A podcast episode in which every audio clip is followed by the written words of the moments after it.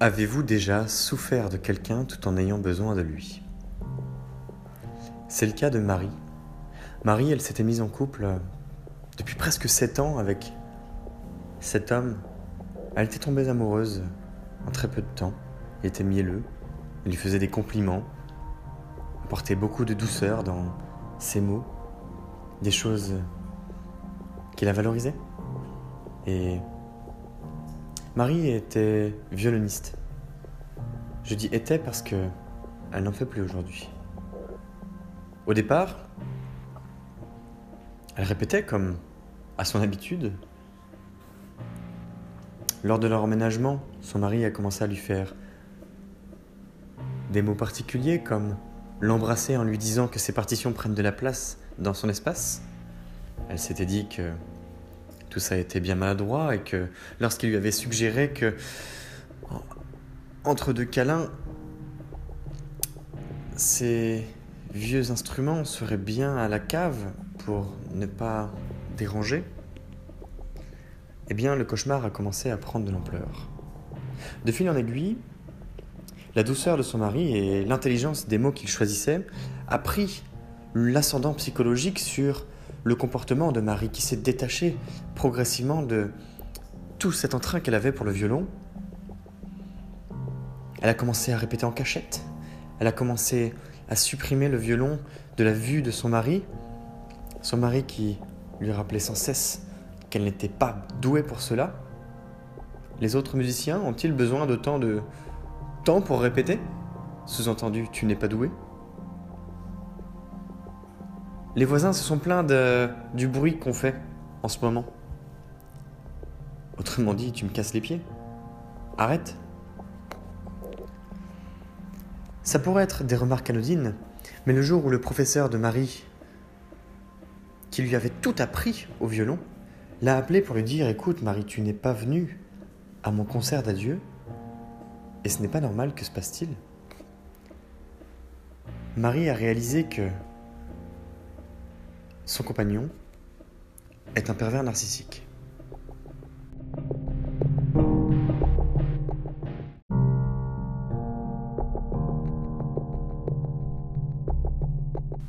Bonjour, c'est Pierre. Bienvenue dans Les Doigts dans le Miel, le podcast qui appuie là où ça fait du bien.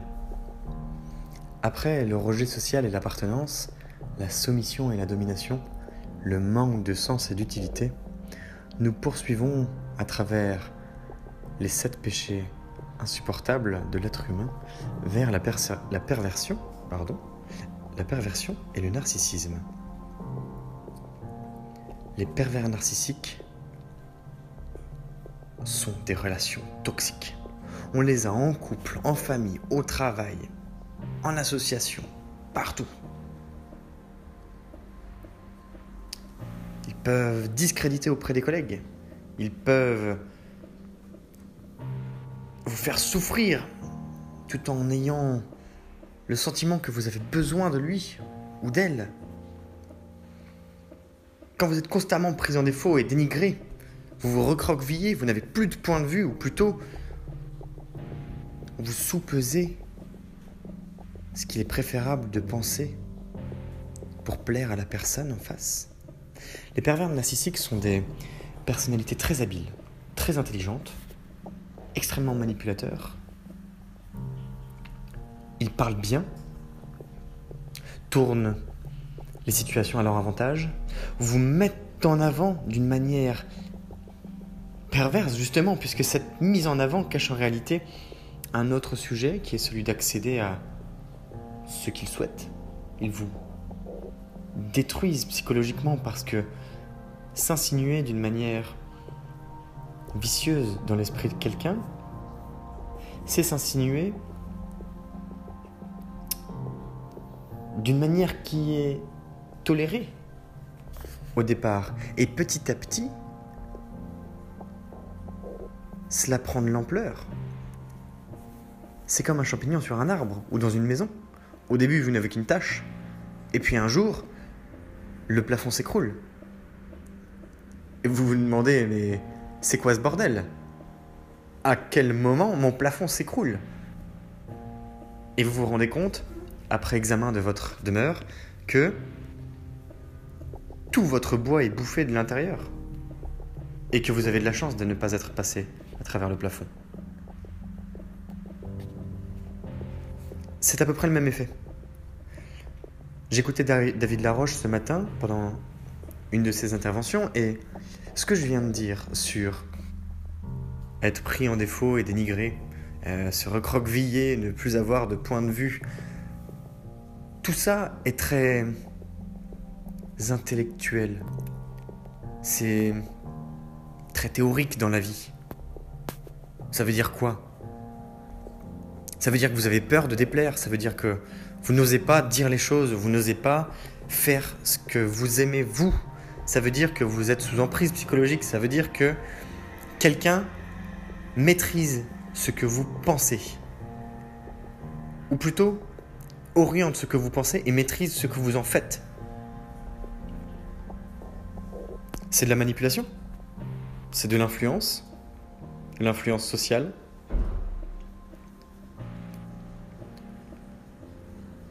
Quand constamment quelqu'un se moque de vous. Au départ, cela peut être intriguant puisque on dit qui aime bien châtie bien. Mais la réalité c'est que au bout d'un moment, on se pose la question de savoir à quel point nous sommes dévalorisés par ces pseudo-blagues. Au départ, c'est un peu drôle. Bon, ça peut être dérangeant parce que quand on se moque de nous, ce n'est pas toujours agréable. Notre ego en prend un coup, et puis on se dit, bon, j'ai dû faire un truc pas bien encore. Et c'est ce encore qui est un problème. Parce que de fil en aiguille, ces mots qui vous concernent vous et lui, ou vous et elle, ils prennent plus d'espace. Ils sont aussi partagés avec des amis. Une blague sur vous, à vos dépens. C'est un problème. Vous êtes mis à mal en public. Et à ce moment-là, ça pique.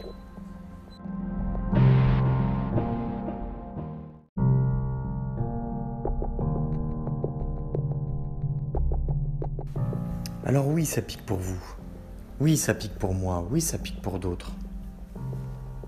Parce que ça se fait au dépens de notre existence pour la valorisation de quelqu'un d'autre.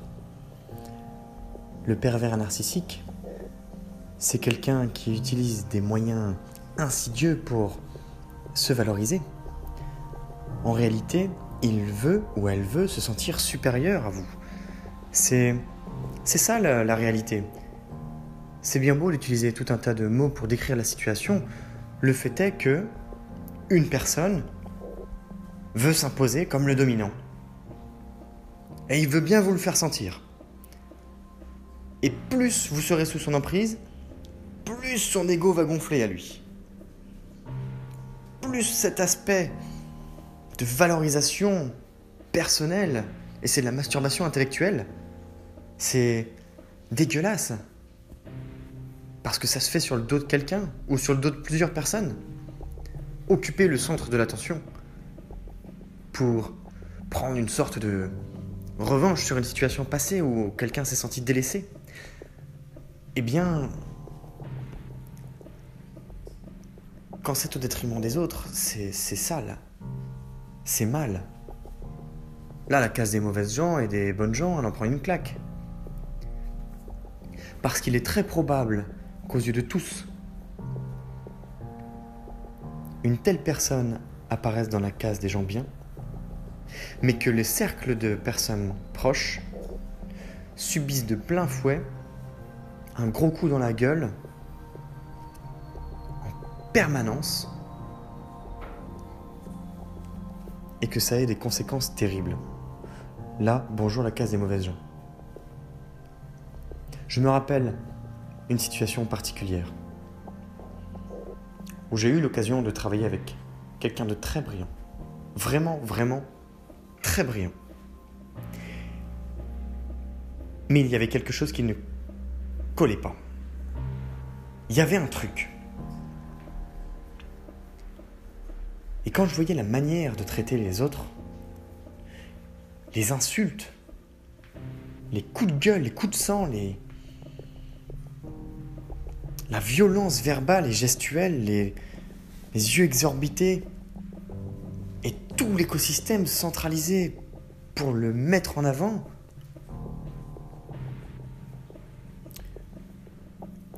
c'est louche, c'est pas normal, il y a un truc qui qui va pas.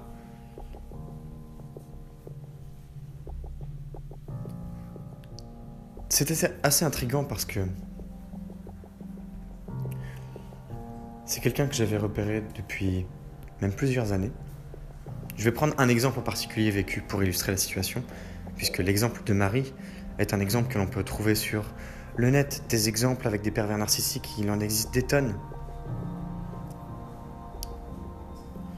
Alors je vais parler plutôt de vécu pour le coup, puisque pour les coups, j'ai réussi à le détecter, à comprendre la manière de fonctionner et à m'en extirper. Et ça, c'est pas simple. C'est quelqu'un que j'avais ciblé comme étant un mentor potentiel à une époque, grâce à Internet. Absolument génial. Brillant. Multi-entrepreneur, potentiellement multimillionnaire, mis en valeur par la communauté, des projets incroyables.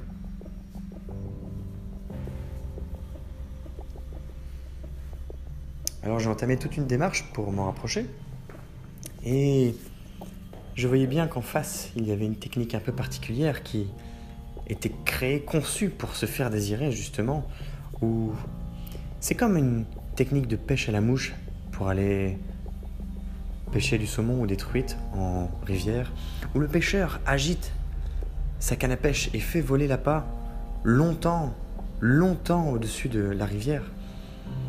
Et il feint de, il fait des feintes pour aiguiser l'appétit du poisson, pour créer du désir. Et lorsque la mouche tombe à l'eau, le poisson se rue sur l'appât, bouffe la mouche et se fait pêcher. Ben, c'est exactement la même chose qui est mise en place avec des techniques écrites, orales, visuelles, sur le plan des êtres humains. C'est de la manipulation, de l'influence. Et moi qui pensais avoir été doué pour me rapprocher de cette personne, et ça m'a pris deux ans et demi, autant vous dire que j'étais accroché. Je me suis aperçu que, à partir du moment où je m'étais fait repérer comme étant potentiellement un élément intégrable dans l'écosystème, dans l'équipe. À partir de ce moment-là, les rôles se sont inversés. Et moi, je n'en ai eu conscience qu'un an après. Toutes les techniques qui ont été mises en place ensuite sont des techniques copier-coller d'un individu, individu à un autre pour arriver à avoir de l'emprise sur lui et à s'en servir, à le faire agir en son nom, mais à se dédouaner de ses actions, à publier du contenu et des messages très forts qui vont servir quelqu'un d'autre, un peu comme une marionnette, comme un guignol si vous avez déjà vu de tels spectacles.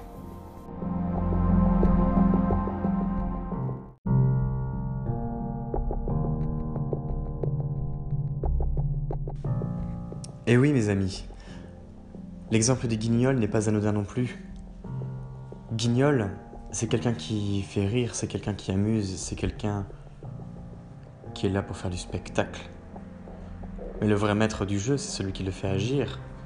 C'est lui qu'on vient voir en réalité. C'est la source. La source du pouvoir. Hein, hein. Revenons-y puisque nous avons parlé de l'épisode du pouvoir. C'est lui l'autorité. C'est lui qui manipule l'environnement.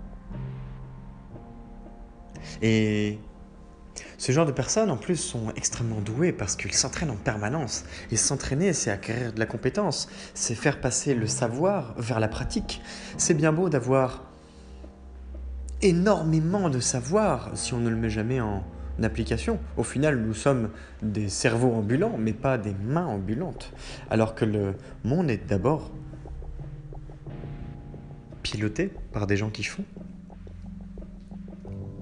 En sachant que la combinaison des deux est encore plus puissante, c'est évident. Agir et réfléchir, réfléchir et agir, dans un sens comme dans l'autre. La traduction pratique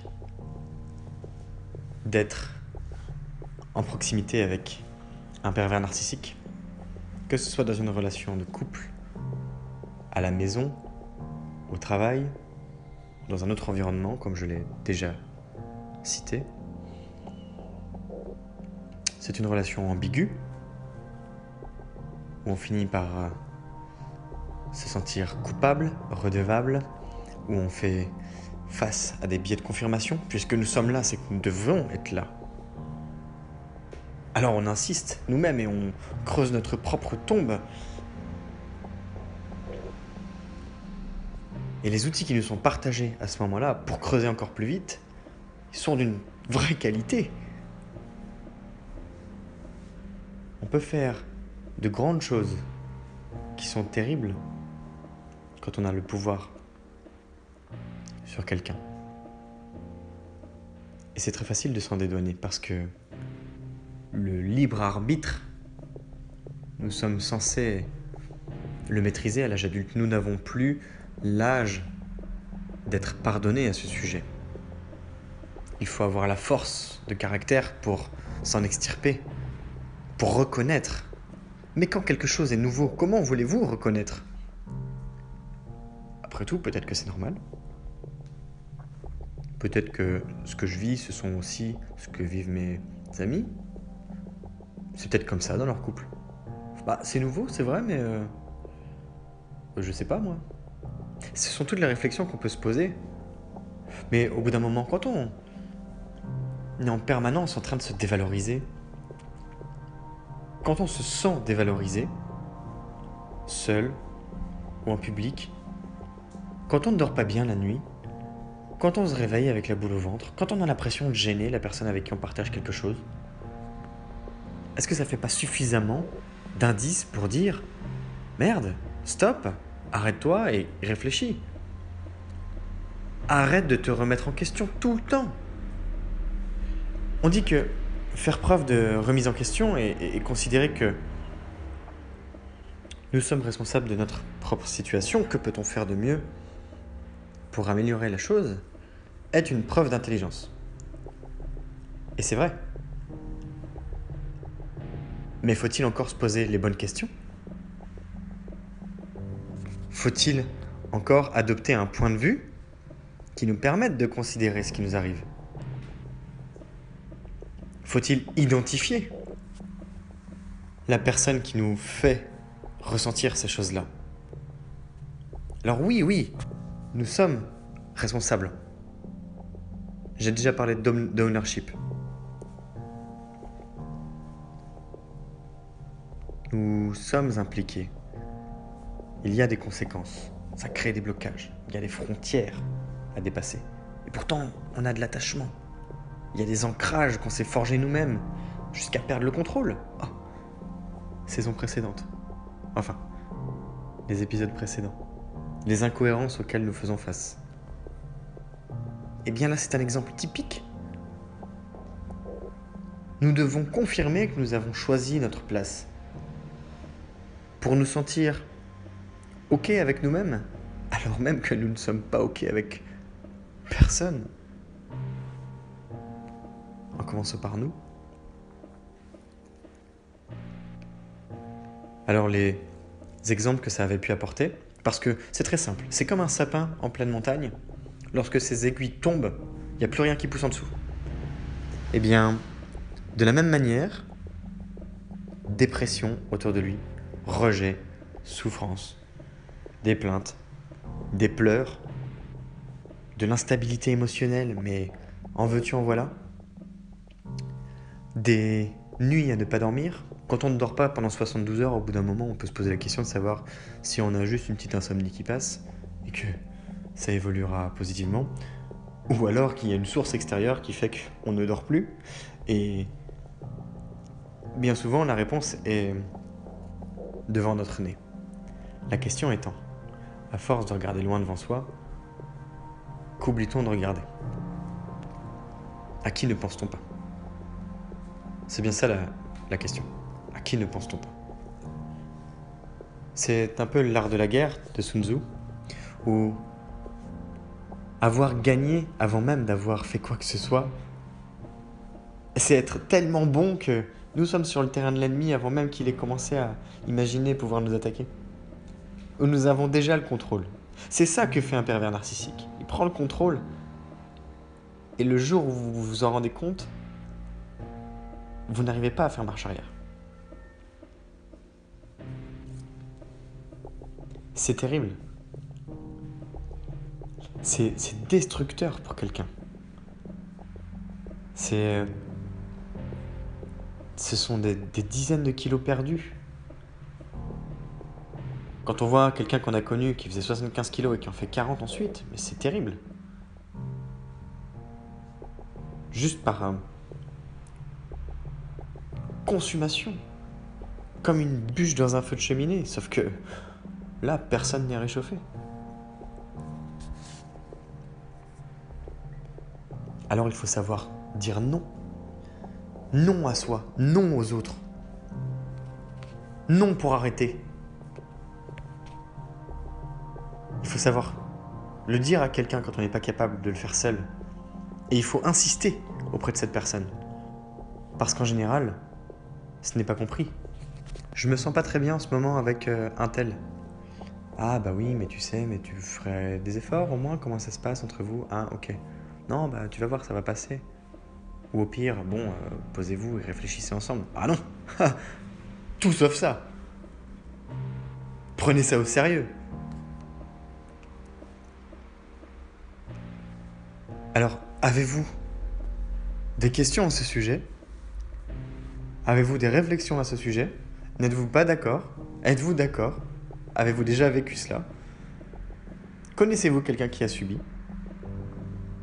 Ou quelqu'un qui connaît quelqu'un qui je vous invite à me le partager directement sur Encore sous la forme de messages vocaux sur l'application qui permet de le faire en message de 1 minute ou bien de manière plus anonyme sur Instagram en message privé ou encore de commenter, liker la publication qui est dédiée sur le compte Les Doigts dans le Miel que je vous propose de suivre à nouveau. C'est Pierre, Les Doigts dans le Miel, le podcast qui appuie là où ça fait du bien. Belle journée